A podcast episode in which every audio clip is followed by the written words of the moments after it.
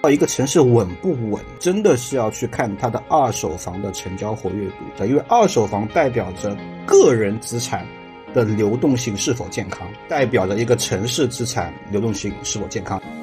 如果你已经想好了在一个城市扎根工作的话，我会给你的第一个建议是，先赶紧落户。不同城市的户籍政策会得到更多红利的倾斜。大部分县城，包括三四线啊，就是我一直秉持一个态度啊，除了你爸妈自住的房子那一套之外，卖掉你所有的房子，一套不要留。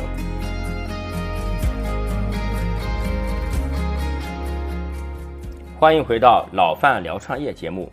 今天节目啊，我们请了一位房地产领域、楼市领域赫赫有名的大咖，真叫卢俊的创始人卢俊。那么今天跟卢俊呢来跟我们聊一聊楼市、房地产这些年轻人非常非常关心的问题啊。卢俊来打个招呼。Hello，大家好，我是卢俊啊，非常开心今天来到范总的栏目啊。虽然楼市最近没有这两年火热了，但是它依然是每一个人家庭中非常关注这个环节。所以今天在这个栏目里面跟各位聊一聊大家可能会感兴趣的一些话题。哎，卢俊啊，今年这个楼市很有意思啊。先是春节之后来一波小阳春，对吧？二三月份涨了一波，很多人感觉到哎，楼市又要涨了。结果呢，哎。反而冷下来了，出乎很多人的预期啊。那么从你的角度啊，你觉得楼市到底发生了什么？就楼市这几个月啊，到底演绎了一个什么样的故事呢？哦，确实啊，就是从过完年之后这一段市场的表现，杀了很多人一个措手不及啊。包括我在啊过完年之后，对市场也会有一个非常明显的误判。那确实啊，基于一个特别明显的因素，就是在过完年之后那一个月，其实呃整个楼市的表现非常的好啊，这个好。特别符合我们惯常中对于小阳春的判定啊！我们过完年之后，突然有一个特别好的啊一年，而且历史上的每一个过完年之后那一个月，如果是一个不错的成交，往往那一年。啊，都是很不错的，所以才会有小阳春这个概念嘛。所以刚开始那一个月，包括在上海啊，轰出超过二点二万套以上的成交之后，其实所有人都是很兴奋的啊。对于这一整年的啊趋势来说，会有很大的预期跟判断啊。包括其实这种判断也不是只针对一些自媒体，我们说之前这像啊链家啊，他们会比我们更早要更乐观的看好这个楼市，他们甚至已经在去年年底已经。大势开始招聘啊，囤积人才，要为二零二三年整一个楼市旺年做好了所有准备。但是后面的走势确实就很出乎所有人的意料啊！整个目前来看，一线城市的成交已经跌入到谷底了。我们说啊，上海那其实呃五月份还没结束啊，预计可能啊成交量。都到不了一点五万套，因为对于上海来说，其实两万套才算一个比较正常啊，不是说很火热，正常的成交。那未来大家很多人的预期可能会只有一点二、一点三啊，这其实是一个很悲观的数字。哪怕我们说今年唯一一个啊，我们风口浪尖上比较热的一个城市成都啊，也是小阳春之后，现在的成交量也开始下滑，应该算是一个比较普遍性的一个现象啊，就是一个短暂的高峰迎来了一个漫长的也比较低谷吧下。滑，但是底在哪里，我们好像都没有预判到，所以我们来去仔细的去回看呢，就这个成交到底是为什么有这么一个啊诡异的走势，或者不同寻常的走势？诶，单纯的从理性上来判断，或者说从。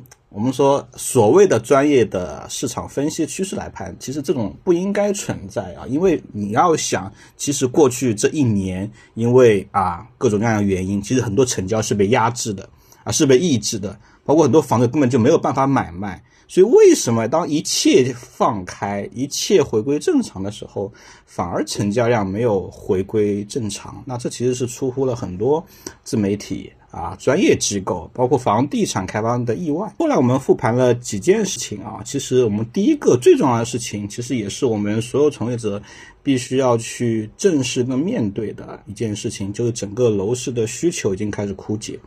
啊，我觉得这件事情啊，我们很多人都不敢面对，但是现在这种行情下，我们必须要去承认啊，当刚需不再足够的时候。啊，整个楼市的需求量是出现非常明显的下滑啊，因为目前整个啊，我们不管是出生率也好，年轻人的呃购买力也好啊，还是我们说人口流动也好啊，这些的速度一旦降下来，导致了每一个城市的刚需购买力啊，也是我们说最容易被激活的啊需求，并没有。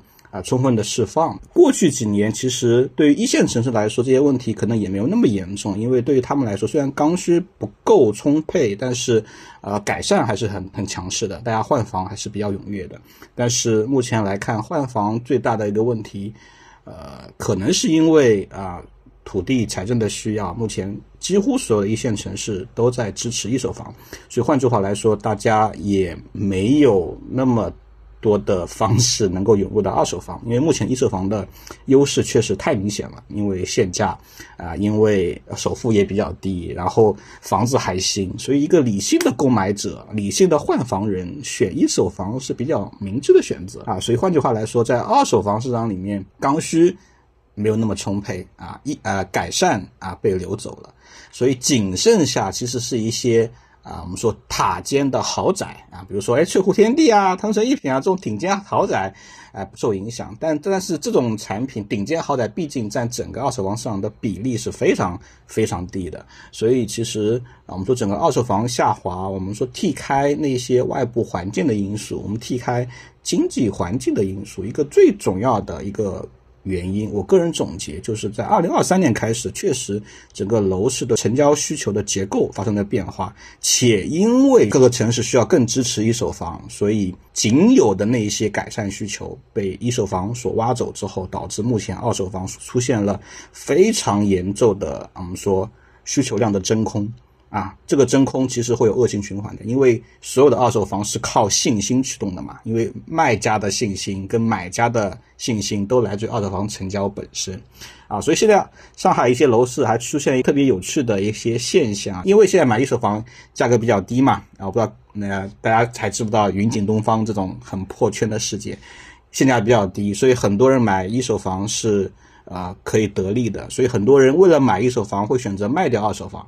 所以，大量的抛盘的意愿会更强烈，而且降价抛房的意愿会更强烈。所以，确实现在二手房市场是比较恶劣的，而且就是有点，我个人觉得有点恶性循环。卖家比较焦虑，买家反而没那么充沛，所以就越滚越低，越滚越低。这也是刚刚跟范总去描述的，为什么市场不是说直线下滑，而是缓慢往下走。确实，供跟求之间都发生了。微妙变化，但是这一点我们必须要强调，确实是一手房所推动导致的。但是我们说这件事情啊，对或错，其实我们很难去判断，但也真实的影响了二手房的楼市。换句话来说，如果一手房目前这样的局面没有本质性改变，可能二手房长期两到三年里面都会保持这么一个状态。啊，你觉得这是一个比较长的趋势？是的。刚刚讲了大盘啊，我们看看城市。老范聊创业节目的听友很多是来自于一二线城市啊。然后呢，我们还有比较活跃的听友群。大家如果想听什么节目，有哪一些的这个互动，也欢迎加入我们的听友群。听友群的加的方式呢，大家可以看一下前面的简介。嗯，那我们从地域来看啊，比如说深圳、北京、上海，因为我们很多听友在这几个城市。然后你对他们这几个城市呢，未来的这个楼市的走向啊，有哪一些的预期和判断？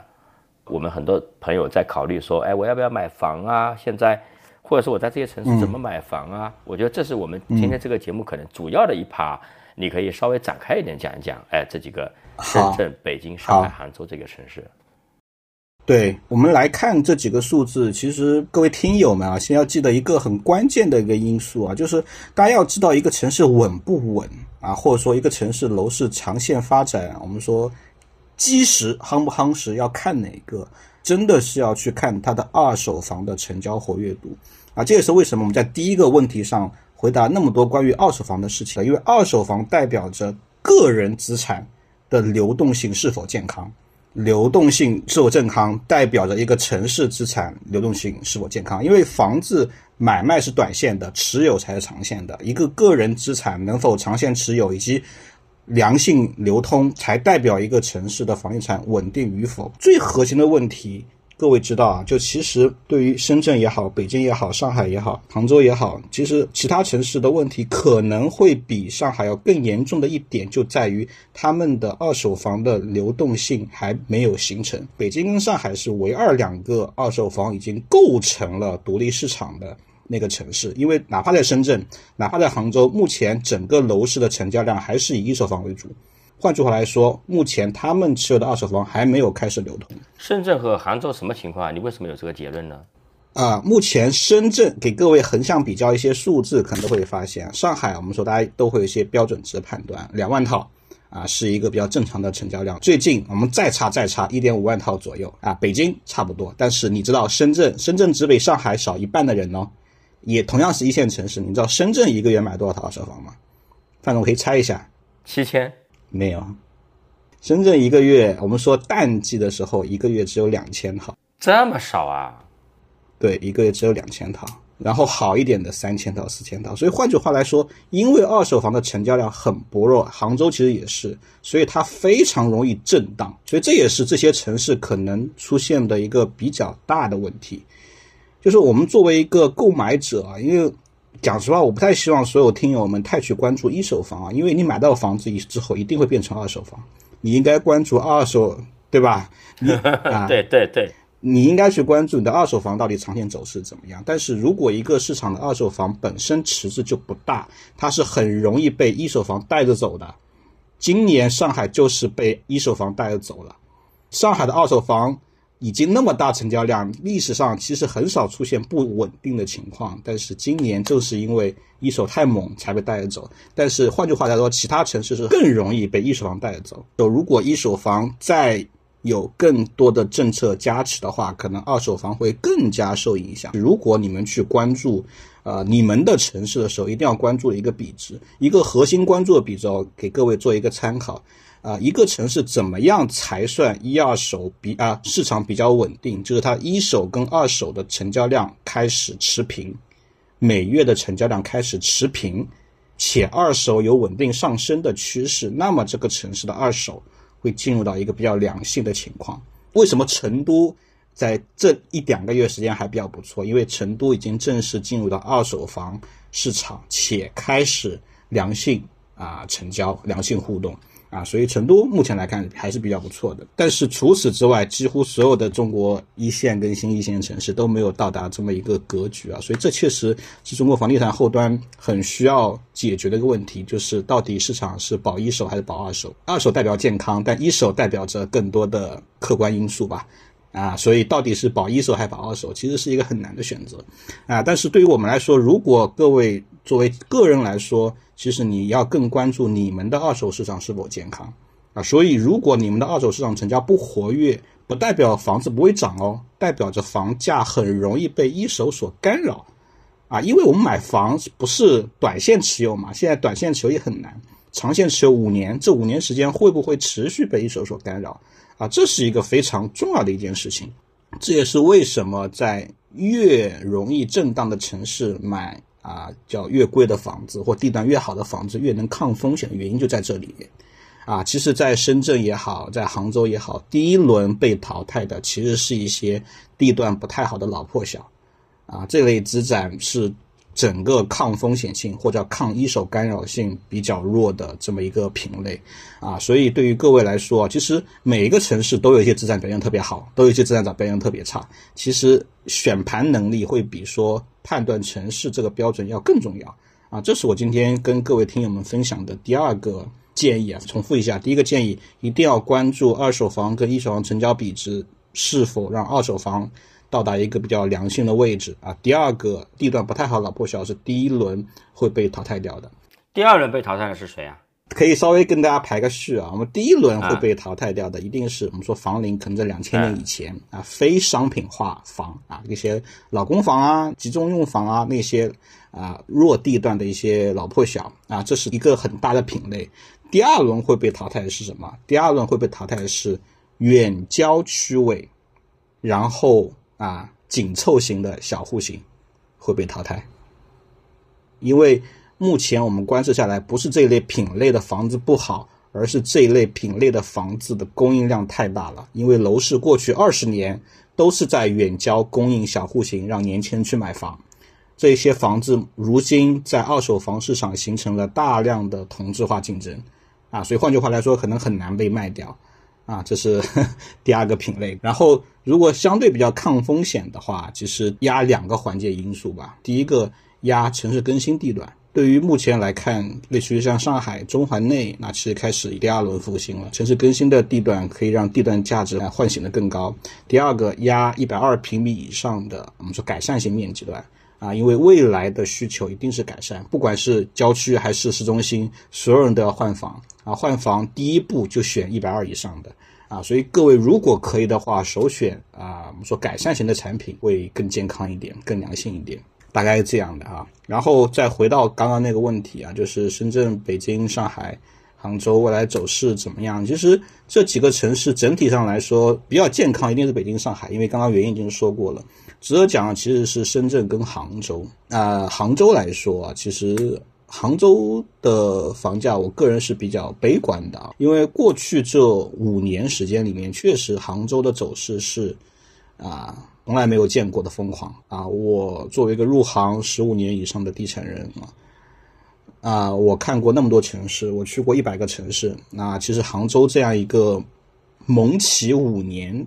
的现象是没有见过的。杭州在五年之前的房价一直是非常高频的震荡，但是最近五年算是是刚好借了所有的利好，不管是借一些峰会，还是借啊电商的势头，包括现在亚运会啊各种各样利好，它全借到了，所以这把整个杭州的房价推到一个非常高的位置。就目前所有利好的因素。好像在后期都会成为它的不利因素，不管是啊互联网环境啊，整个一个就业的氛围，包括之前的一些透支的价格都会兑现回落。伴随的是什么呢？伴随着利好消失的同时，整个杭州二手房的供应量变得非常非常高。因为这五年伴随着房价的啊我们说快速崛起，杭州也卖了全国最多的地。每年杭州的卖地额度是最高的啊，除了二零二二年，二零二二年因为上海需要，所以卖了很多地。但是除了这一年之外，历史上杭州每年卖的最多的地，这也导致了最近这一年杭州的二手房的供应量啊是非常非常高的。所以对于这种情况来看，未来的流动性啊，我觉得是值得打一个问号的吧。所以我是比较悲观的。对，所以对杭州，我是目前我是比较看空的状态。然后关于深圳，那深圳确实是像之前预判的是一样的，就是你买深圳需要野心跟勇气。我个人觉得，因为它房价一直会很震荡，因为它你看成交量低的话，它一个月整个深圳二手房只卖了八百套。多夸张的一个数字！所以换句话来说，就是这个城市的房价一直会非常非常的震荡，因为二手房量实在太少了。所以你要有非常好的啊心理状态跟预期啊。又是因为人均 GDP 非常高，城市活力又很高，所以它涨的也会很厉害，跌的也会很厉害啊。所以这是会是一个常态。所以大家买深圳要做好这样的心理预判。好的，那我们再来看一些这个所谓的二线一点的城市啊，或者叫新一线一点的城市。你比如说像武汉、成都、广州、苏州、长沙。哎，我先问一下，为什么范总把广州 不放在一线城市里面，然后跟杭州兑换了一下？你提了一个很好的问题，那我就把广州作为一个补充问题提一下。啊，我稍微讲一下，就是目前这几个城市刚好我也都去过，我不知道范总这个问题是希望得到一个什么样的答案啊？我先可以说一下我对这些城市一些看法。之前啊，我们去判断二线城市，可能很多人会把杭州啊放在一个很高的位置，然后杭州之后可能是苏州，对。但是现在我们来判断整个二线城市的纯房地产的持续发展来看，大家的第一个讨论维度都是放在成都身上啊。为什么？就成都确实有一个非常独特的几件事情啊，在未来几年可能会。很快的兑现啊！当然，我们这期节目不构成任何投资建议啊。所有人不管听了我的话买哪里的房子，跟不能不买哪里的房子，涨了也也不要哎夸我，亏了也不要骂我啊！我先把 这个跟各位强调一下。但是确实，成都是我看好，我甚至甚至可以说最看好的一个城市吧。啊，对于成都来说，其实有几个利好是得天独厚且没有办法被取代的。在未来五年，首先成都的地理位置，它未来可以虹吸到三部分，其他地方吸不到的人，叫新西兰，就新疆、西藏和兰州的有钱人，不会去其他地方，只会去成都买房。这一部分的有钱人是被大量忽略的。杭州要吸纳的有钱人好像已经吸光了吧？苏州要吸纳有钱人好像已经吸光了吧？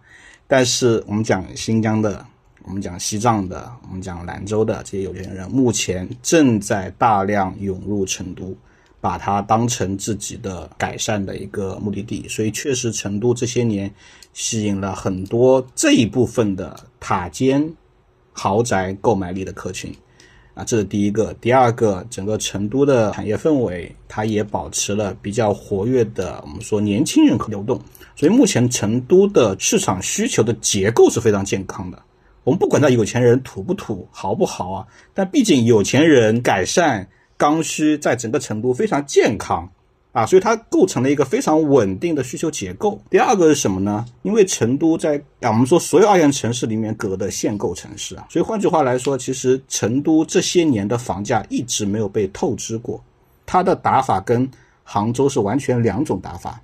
杭州是希望房价快速上涨，但成都是不希望，因为成都的城市的目的就是安逸嘛、巴适嘛，所以它是史上最严格的限购政策啊。所以导致了成都的房价一直没有被透支啊，这是第二点。第三点是什么？因为历史过程中限购很严啊，以及各种各样的原因，所以成都的产品力是很高的。就换句话来说，就是我之前去成都啊，你会发现两万块钱可以买到非常非常惊艳的好产品，这件事情是很难想象的。成都啊，一个不差的城市，你两万块钱可以过上非常。体面优质的好生活这件事情，在杭州、在苏州、在南京是很难得到的。这也是为什么这段时间成都的二手房还能够流通的原因，就是人群购买力有，供应量也不错，市场活跃度也存在。这几件事情，我觉得在其他的城市里面都不曾出现。像武汉最大的问题什么？供应量太大。成都是一直很节，苏州是什么？苏州是后续动力没有。且它跟南京的博弈关系导致了人群的引入，就是外来人口的导入严重不足，啊，长沙是因为整个城市的楼市供应层面产品力严重不行，对，所以其实几乎每一个城市都有它非常明显的各自的样板，啊，但是只有成都它满足了所有房价未来会持续上涨的啊方向的啊可能性，所以如果这些城市让我来去推荐，毫无疑问会。推荐成都，当然我们不说其他的城市有问题啊，只说成都在我眼里是最健康啊、最稳定的。武汉来说，其实武汉目前最大的问题就是一手房的供应量实在太多了，目前整个市场都在去库存。目前今年武汉已经没有卖过一块地，但是市场的供应量还是很多，这是因为过去几年卖地太多了。卖地多就意味着一二手房没人买呀，因为大家都去买一手房嘛。换句话来说，你的房子可能就不太能够流动，所以武汉还需要三到五年的时间要去完库存，二手房才能活过来。所以如果你要关注武汉，你需要有更长的周期。然后对于广州而言，最大的问题其实产品层面啊，广州因为整个城市的呃容积率很高，建筑密度很高，所以它的房子的品质啊都不太好，所以广州的豪宅是很受人认可的。但是除此之外啊，我们说改善跟刚需一直不太活跃的原因，就是广州。多塔楼啊，他们行业里面叫广州多塔楼，都是那种筒子楼会特别多，是也是产品力这个层面出现了问题。然后苏州刚也说过了，苏州的问题就是人口，对，苏州已经几乎是二线城市里面限购政策最低门槛的，但是还是没有人去买房，因为长三角一体化之后，然后跟南京的博弈之后，其实人都被平摊掉了，包括最近合肥崛起之后，啊，都被啊笼络到其他地方去了，所以苏州。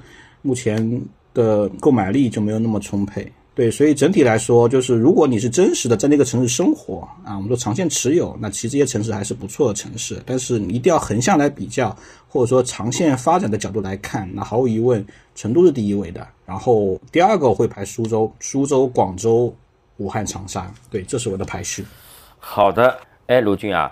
那比如说广大的三四线地方呢？我举个例子啊，我老家浙江金华，比如说各种各样的县城，房价也涨了不少。其实，周围接触很多年轻人啊，其实很多人是这些年好像有个习惯，说是呃结婚必须在城里买套房，然后呢，这个很多人呢就在这两年涨了之后就买了房子。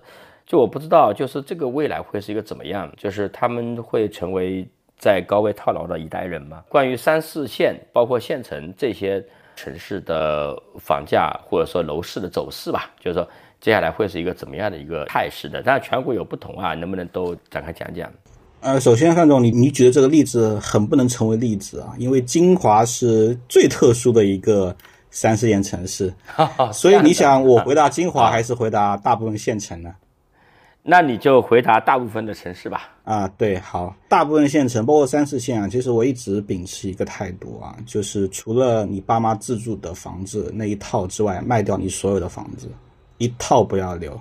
卖掉你爸妈自住之外的三四线之外的所有房子，所有房子一套都不要留。为什么呢？就是我自己也是这么做的啊，我就是县城住的，但是有几个前提啊，第一个要让你爸妈那套房子要是你县城里最好的一个小区。其实你会发现，县城的房价其实就两句话，叫顶豪和其他。对，它没有中间地带，也没有缓坡地带，就是很很奇怪。县城里面只有就是可能最贵的房子，可能它一直是最好卖的，也是最贵的。然后其他房子是永远可能就很便宜。我举我老家，我家真的是在县城，我们家是一个叫六线县城，虽然是江浙，还是不错的。就是我们在我们老家房价就是两种状态，就是我爸妈住的那个小区。房价是两万五，然后除了那个小区之外，其他所有的房子是一万块钱，就是这种情况。就为什么？就是你会发现，其实对于县城来说，最大的问题是县城不缺住房，因为不管是宅基地啊，然后个人的自建房啊，是不缺住房的。但是确实确实，县城很缺品质化商品房，因为县城有有钱人嘛，真正意义上的商品房是很缺的。啊，所以往往所有的购买力只会选那个真正意义上的好的商品房，是一定会有充沛购买力的。但是除此之外，降标的啊，我们说紧凑户型的，或者说地理位置远一点的，其实这些房子是没人要的。基本上大家都有自己住的地方，他为什么要换一个地方再将就呢？这是第一个。第二个，县城在应该是五年前有一个比较大的叫什么棚改。政策对县城为什么四五年前楼市很火热？其实就是那轮棚改，那轮棚改造成的最大的结果就是几乎每个人每个家庭里面都有两到三套房子，真的这样。我们公司就有很多年轻人，家里面爸妈很开心啊，好几套房子，然后大概三十套房子都用来出租，然后每每套房子九十平米，租个五百块一个月，就这个样子的。对，然后我给他们建议说，那些房子就尽量不要留了，因为可能。很多爸妈会觉得他会受舆论影响嘛，房子多好像也是个资产怎么样？但这些资产在我眼里是没有任何流动性的。我自己家里面，我爸妈的房子其实已经在两年前全卖掉了，而且可以告诉各位什么？卖完之后就卖在高位，卖完之后就价格就不行了。我们卖了之后是一万块钱，现在价格应该是八千左右吧？对啊，就很明显就是，呃，我一直觉得那个决定还是蛮正确的。然后我妈住在一个还不错的小区里面。毕竟老人家也要自住嘛，那就让他住住就好了啊。其他房子我们就都处理掉了。而且这个趋势不可逆啊。为什么不可逆呢？不知道各位听友如果稍微呃了解一下房地产，你想有段时间碧桂园、恒大是中国第一大房企，各位知道吗？就他们为什么可以成为第一大房企？一个很重要的原因就是他们是主攻三四线城市，然后在某一段时间。刚好是三四线城市开发的那段时间，所以他们的规模快速扩张，造了大量的同质化产品。但是目前我们发现，县城没有实现我们想象中的一些产业升级啊。为什么刚刚说啊，金华是最特殊的？确实有一些江浙型的县城实现了自己的变化，比如像像金华，比如像像义乌，比如像像乌镇啊，比如说像那个横店啊，他们确实找到一些方向来。产业升级，然后找到自己方向，然后有一些外来人口进入，然后楼市确实也比较火热。但是除了江浙一些极个别的小县城之外，大量的县城其实都陷入了人人口真空且房子上大量库存这么一种情况的存在。就包括我们的老家，其实也是一个还挺富裕的一个呃地方啊。后来我我们家那套房子卖给谁呀？卖给了一个。应该江西来的，来我们那边考上了公务员的这么一个小伙子，然后他才愿意买我们那套老破小。家里面商量说，哎，就老家已经没有打工了吗？因为我们家感觉我们那个地方感觉还大家都挺有钱的，应该会需要一些服务行业啊，或者什么人会来过来来工作。我妈告诉我，就真的没有了，除了还偶尔有一两个就是外地的，因为公务员编制有调剂啊什么原制会来之外，其他的人好像已经啊不太来了。县城是没有缓冲地带的嘛，因为它的能级不高，所以要下滑是非常非常快。对，所以我建议各位啊，就不要留恋。可能很多人会舍不得，或者很多人会觉得心理上很难接受，会觉得都是资产啊，都是一个社区啊。但是在我眼里啊，除非是一些非常点状的优质县城啊，普通县城，如果你感觉普普通通，或者说你自己不会打算回去的话，给爸妈留一套最好的，然后其他的就抛掉。不要后悔，就是说你现在卖还能卖掉，未来你可能想卖卖不掉，没有成交。是，因为这些房子最重要是什么？连租赁市场都没有需求，一个月五百块的租赁的房子已经 cover 不掉你的持有成本了。五百块钱只能交个物业费啊，当然很多县城说不交物业费也是真的啊，对，但是它的已经 cover 不掉它的持有成本了。好的。然后啊，下一个问题啊，那我们现在整体来说啊，很多我们的听友其实很年轻啊，可能就是说父母有房，但自己也在考虑要不要买房。那么别来说啊，如果你在一线城市、二线城市，县城就不用说了，你就不要在那里买。现在他们还没有买房的，你普遍意义上啊，除了城市之外，给他们一个什么样的建议啊？几个建议啊，第一个建议，如果你已经想好了在一个城市扎根工作的话，我会给你的第一个建议是，先赶紧落户。落你想要工作那个城市的户口，因为从目前的趋势上来看，所有的城市的抢人大战的背后，其实就意味着不同城市的户籍政策会得到更多红利的倾斜，不管是房产政策，还是你工作的政策，包括你未来呃社保各种各样的政策，都是围绕着户籍来去做的。所以，首先，如果你在一个城市奋斗了。啊，我建议落户会比买房要更重要一点，努力让自己落户。而且年轻人是现在所有城市里面最支持落户的啊，千万不要像我一样，就是工作了十几年之后突然幡然醒悟啊。像我们落户就比较难。如果是年轻人大学毕业，选准一个你热爱的城市，先落户，想尽办法先落户啊。几乎每个城市对于本地人跟外地人的买房政策都是不一样的。比如说上海，上海积分制买房就是很明显是倾斜于有上海户籍的这么一群人。第二个品类上的建议是，我会真的优先推荐各位去优先考虑一手房。为什么呢？因为我们说早些年伴随着整个行业的快速的起势，确实那个时候造的房子的质量真的很一般啊，真的很一般。换句话来说，现在的这些二手房的呃品相啊，其实可能也没有想象中的那么好啊。啊，二零二三年还能开发一手房，一定是根正苗红啊，品质。很硬，然后受到各个因素监督的好房子啊，对，所以现在还能在开发卖的一手房啊，大概率已经不会烂尾了，那都是有托底的，所以在整体上来说是没有问题的。第三个什么？就为什么呃建议各位买一手房？因为确实这几年来，大各位也发现，其实很多房子确实就被淘汰了，像。以前大家会考虑我们九十平米的两房，那现在已经没人要了。所以换句话来说，这种行业的产品的变化还是挺快的。所以你买尽可能新的产品，这个房子在未来几年时间里面会更符合当下的需求吧，或者说未来的需求，它也是便于你流通的。所以买房的第一个大建议，我会建议你优先考虑一手房。但一手房有一个比较大的一个问题，就可能交房时间会比较跟你时间会不太吻合。但是如果可以的话，优先考虑一手房啊。第三个就是关于买房来说啊，刚刚也讲过了，就尽量一步到位啊。这句话其实不是说站着说话不腰疼啊，或者说什么，可能很多人会说什么何不食肉之糜。但为什么要建议各位一步到位啊？因为目前整个一个趋势真的是让我们的。不管任何一个环节，就是我们都可以感受得到，实际上一个个个体的换房频率变得越来越低，啊，你会发现所有的大趋势都会让你尽量少换房，啊，因为换房就会在政策层面有人觉得你在套利啊，你在得利啊，啊，所以现在换房难度是变得越来越高，啊，不管是换房的周期，还换房的税费，还是你换房之后信贷的支持力度，都是直线性下滑的。对，所以如果你们在第一次买房的时候，尽量买到住的比较久的房子，或尽量一步到位，是最明智的。因为第一次买房是得到就所有的政策利好啊，所以第一定不要浪费你的第一次买房机会啊。如果可以的话，我是很建议大家说结婚之后再买第一套房子，倒不说其他的各种其他的虚假的话，是因为结婚之后可以。积累两家人的家庭资产，想得明白一点的时候，对两家人的资产，你就尽可能一步到位，尽可能买比较好的房子啊。这样的话，对于你的未来一定是有好处的。呃，千万不要，很多人会考虑啊，这是婚前，这是婚后。我觉得这格局太小了。你要看到楼市的大趋势，就是让你少换房啊。所以你夯。两家人的力量去买一套大房子，对于一个家庭来说是一个更重要的。所以第三个建议什么？就是先结婚再买房。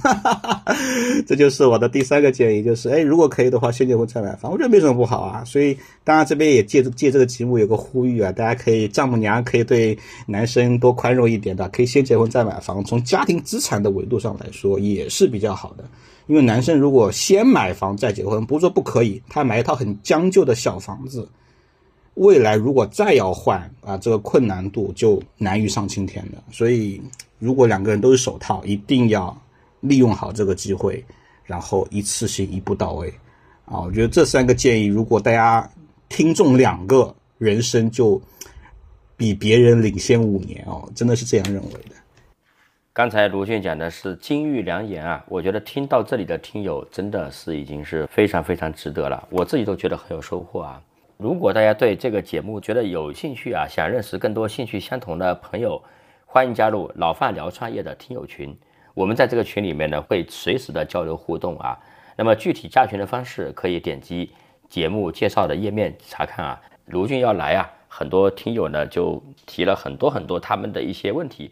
当然了，很多问题前面已经解答过了，我就不重复了。那么有一些有个性化的问题，我想再补充提一下啊。比如说有一个人提啊，叫做。其他国家的房地产值得投资吗？比如这几年纽约、大阪、澳洲、西班牙的推荐很多。我最近有好几个朋友在看和想买伦敦的房子，因为他告诉我一个观察是，深圳宝安中心区的房子比伦敦的还可以、还不错的地方的平均房价已经高百分之四十，所以呢，他觉得说真的是很划算，而且他也经常去旅游嘛，小孩以后可能去读书。那么像这些海外的房产，你觉得？因为现在中国人过去很多其实并没有那么熟嘛，对吧？你简单看几天其实是不了解的。那么在这一块的话，卢俊，你有什么样的一个观察和建议呢？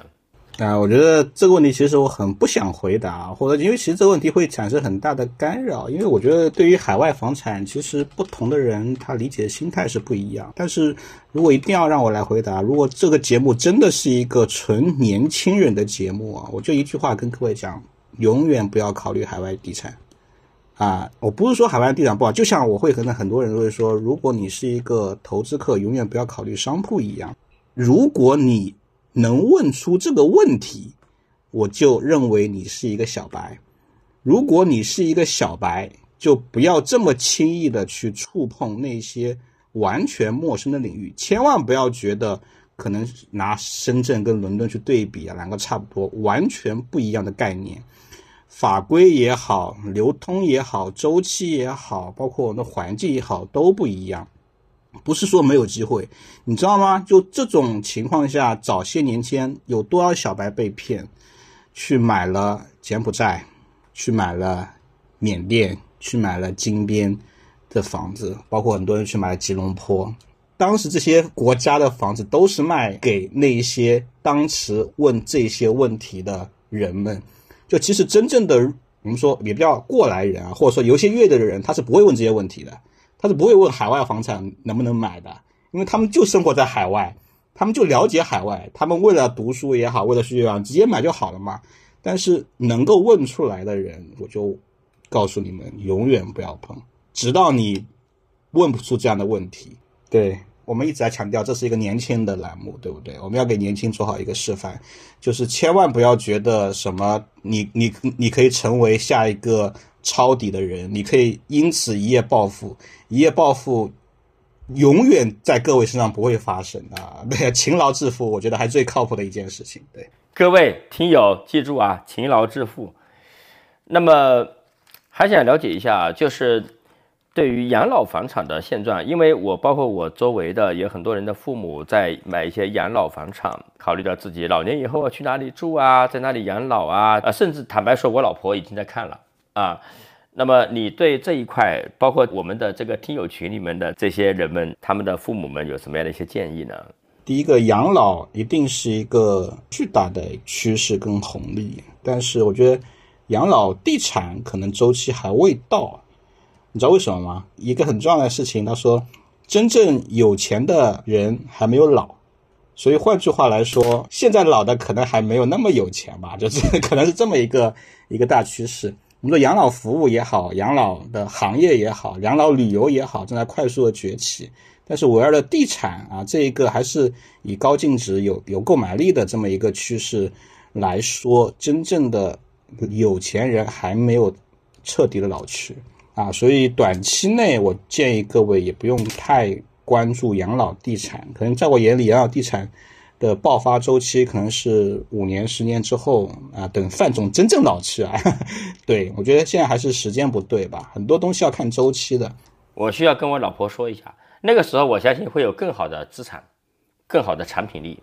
是的，而且现在的资产确实也是我们叫。割韭菜啊，或者这种目目的还是很明显的。嗯，怎么范总，你怎么可以考虑养老地产？你正当年啊，对吧？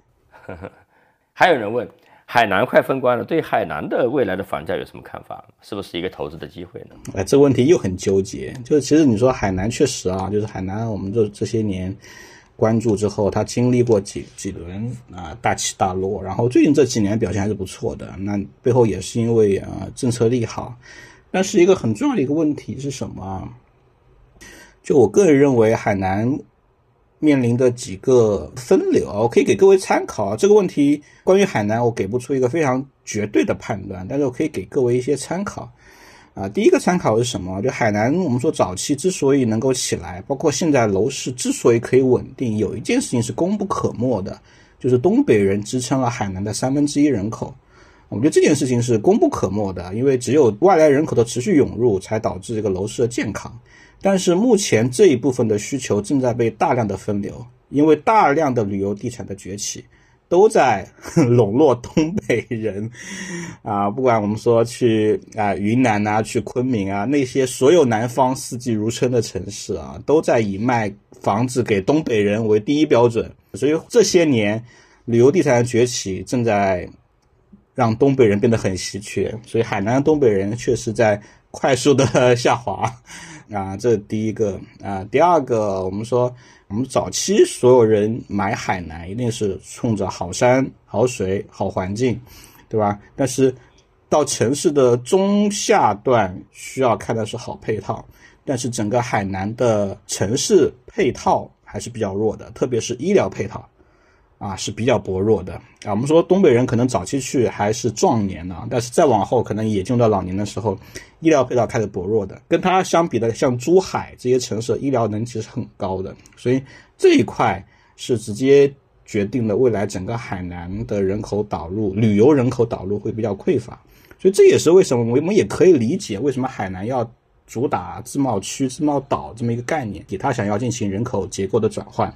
啊，或者说人口的更替，但是换句话来说，这个概念人就没有那么好笼络了，因为海南的好山好水是得天独厚的垄断性优势，但是你讲政策、讲经济，比海南好的地方就太多了。这个概念能不能长期的兑现，我是打个问号的。但确实，最近海南整体的就是好山好水还是很很坚挺啊，或者说人口还是东北人还是很庞大的。对，但整体上来说，我是。没那么看好海南的长线发展，我们短线不说，长线发展其实我是没那么看好的。卢俊啊，那么今天我们聊到差不多了哈，最后一个时间点呢，我想帮助这个老范聊创业节目的听友们啊，我们听友群里面的一些问题啊，我做一个相对有一点点总括性的一个提问。你觉得今天对于一个在一二线城市上班的年轻人，你观察到就是大家最容易踩的坑有哪些？那么应该去避免的坑有哪些呢？我身边确实来来回回经历过太多的年轻人买房，你知道最大的一个坑是什么吗？最大的坑就是年轻人太爱提问却不爱行动，就像你看，一聊到房产，所有人都在提问啊，所有人都在问啊，什么一线城市、二线城市，这个城市那个城市，但是真正的愿意去中介门店去看盘的，去售楼处看盘的，没有那么多人。这也是为什么那些红盘永远被所谓的有钱人拿走，并不是有钱人有钱，而是有钱人真的比我们要勤奋一点啊！我觉得这其实是我在做房地产这一行。最大的感受，就年轻人充满了困惑，但是却没有那么多的行动力啊！就是他一直在问，问到自己完全没有焦虑了，才准备去看盘。但是楼市怎么可能没有焦虑呢？啊，或楼市怎么可能让你一切都看得明盘呢？我们说，答案在现场啊，一线有神明啊！包括我觉得今天我们聊的再多，永远不要把别人的话当成正确答案。所有正确答案都来自于你去现场去看啊，所以包括今天我说任何东西，大家可以觉得我是不对的，啊，但是如果我今天说的东西能够推动各位去出去看房，我觉得这才是一期跟楼市有关内容最有意义的一件事情。啊，千万不要停留在理论上啊！我我是特别担心各位，就行业里面确实是有些所谓的理论大神跟各位贩卖一些套路啊什么，但在我眼里啊，就最对的东西一定来自于现场。所以，如果你真的考虑买房，或者把房子当成很重要一部分，去实地去学习，比听一期节目要更重要一点啊！我觉得这是第一件事情。第二事情就是很多人。其实你会发现，永远在问啊外面怎么样的问题。包括今天老范你给我看的所有问题，都是啊让我判断什么什么。但是我其实也发现，很多人在买房时候没有理清楚自己有什么。就你有什么这件事情，好像很多人很少的系统性的去梳理，因为本质意义上买房买房，一是你在选房，但是某种程度上也是房子在选你呀，也是一个在匹配的这么一个过程。所以你有什么？就像我刚刚在问，就第一个，你为买房准备了多少钱，以及你为买房愿意花多少时间，以及你愿意买房啊，是不是啊愿意结婚可以叠加更多的啊资产啊，愿意比如说。啊，落户获得更好的资格，就这些东西其实需要系统性规划的，啊，系统去思考的。但是很多人在这一方面的思考真的是好少好少。你看都没有人来问这些问题，就说明很很明显了。大家只关心外面怎么样。各位一定要记得，你永远买不到那一套最好的房子，就像你找女朋友一样啊，你永远不会跟明星结婚，那一定是一个最后一个适合你的，或当下有冲动的人就在一起了。买房何尝不就是如此吗？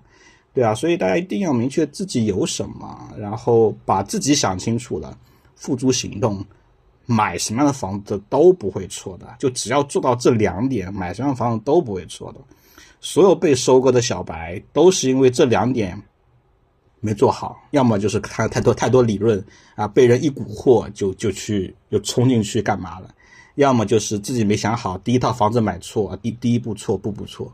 对吧？所以如果让我说最容易踩的两个坑，其实是最明显的坑啊。但是每个人都是奋不顾身往前跳，因为大家都觉得自己很厉害。包括我早期也犯过这些错误啊。这也是今天还算蛮掏心掏肺跟各位来分享啊。其实也就是因为啊，真的大家这个坑里面掉下去的人络绎不绝啊。但是只要看清楚不踩的，你也比别人就领先了很多。